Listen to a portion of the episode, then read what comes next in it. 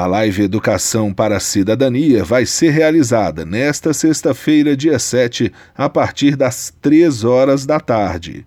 O presidente do Tribunal Superior Eleitoral, ministro Luiz Roberto Barroso, vai debater o tema com a representante da Unesco Brasil, Marlova Noleto, e a presidente executiva e cofundadora do movimento Todos pela Educação, Priscila Cruz. A mediação será da presidente do Instituto Palavra Aberta, Patrícia Blanco. Quem quiser acompanhar o debate pelo YouTube deve acessar o canal da Justiça Eleitoral ou o Educa Mídia.